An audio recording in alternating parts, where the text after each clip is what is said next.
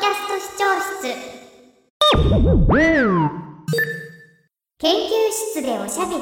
ラジオで経営学。さっき言ったように、はい。ビジネスってどうしてもやっぱ合理的に進めたがるじゃないですか。目標を設定し、最も近道のその計画を立てましょうっていうのがまあいいいいやり方じゃないですか、えでそうするとひらめかないところにこう向かっていくわけじゃないですか。そうです。ね目的以外のものは削除するんですよだから例えば違うものにたまたま触って触っちゃった時にこれは見ちゃダメなものなんだってなるじゃないですか。はい。むしろそれは、ね はい、リスクになっちゃったりとかね。余計なこととか冗長性って扱われちゃって、むしろそれは削除すべき対象だってなりがちですよね逆に言うと冗長性とかが大事だって話になるんだけどひらめきとかには、はい。寄り道をしながらいろいろやってる中でっていうことが大事で寄り道がなぜ寄り道かっていうと目的からずれてるからなんですよね。だからその目的に一直線じゃないっていうことが許される冗長性がないとひらめく余地ってないんですよね。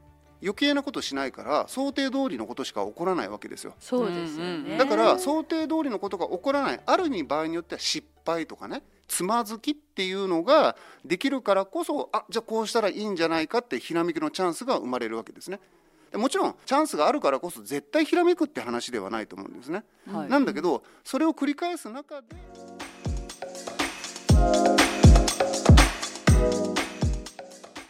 僕たちが行為をする時って、うん。大抵裏に背景にですね理解があるんですよね。はい、うん。分かってないことって僕たちできないじゃないですか。うんはい。できない。例えばですよ誰かに手と足を持たれてですね、うんこう上に上げたり下に下げられたりしたら、うんそれを行動だっていう分にはねそのうん自分がやりたくないことをやらされるってことはあり得るんだけど、はい。例えば僕たちがいやいや仕事をするっていう場面いやいや勉強をするって場面ですら、うん。それについて納得してると思うんですよ。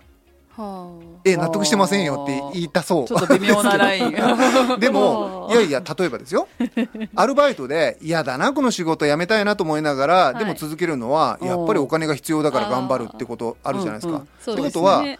アルバイトの仕事の内容そのものは理解納得してないんだけど、はい。うんそれをすることによってお金をもらえるからやるしかないよねってことは納得してるはずなんですよ。はい。